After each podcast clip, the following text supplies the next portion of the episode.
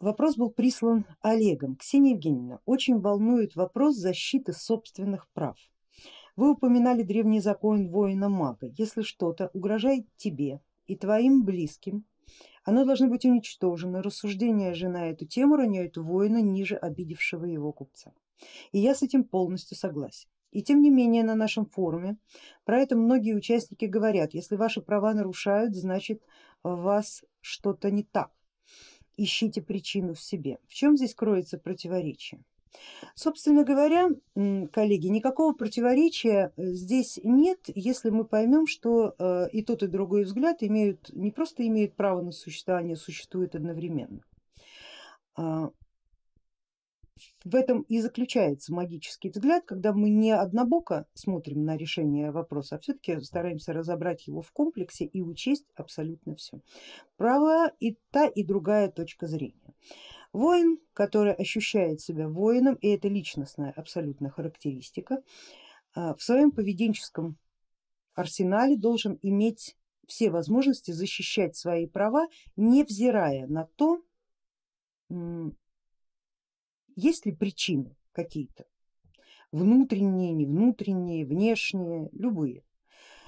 Есть факт нарушения прав и за это нужно биться, за это нужно драться. Причины в момент драки в момент отстаивания своих прав не имеют никакого значения. Степень виновности, степень невиновности, степень возможностей, ресурсов, невозможности не имеет значения, если меня или мою семью нарушают и обижают, да, и нарушают наши права, а, нужно за свое биться, а не рассуждать. И это воинский взгляд на систему.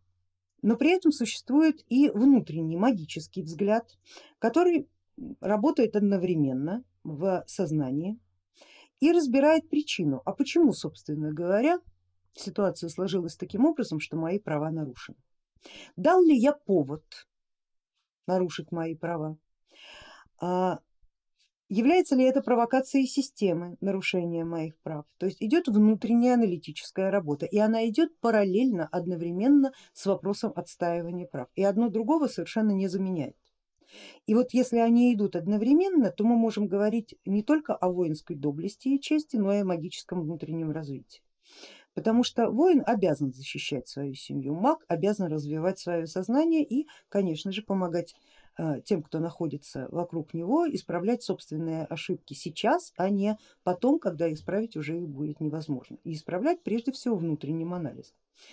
И ответы на эти вопросы, что собственно говоря явилось причиной подобного нарушения, подобной провокации, или же моя собственная ошибка, или проверка меня на прочность, в этом смысле воина только закаляет и укрепляет. Так что одно другое не отрицает ни в коем случае. А, научитесь смотреть на вещи с различных точек зрения одновременно. И тогда противоположная точка зрения, которая вам высказывается, не, является, не будет никогда являться антагонистичной, а будет являться темой для размышления.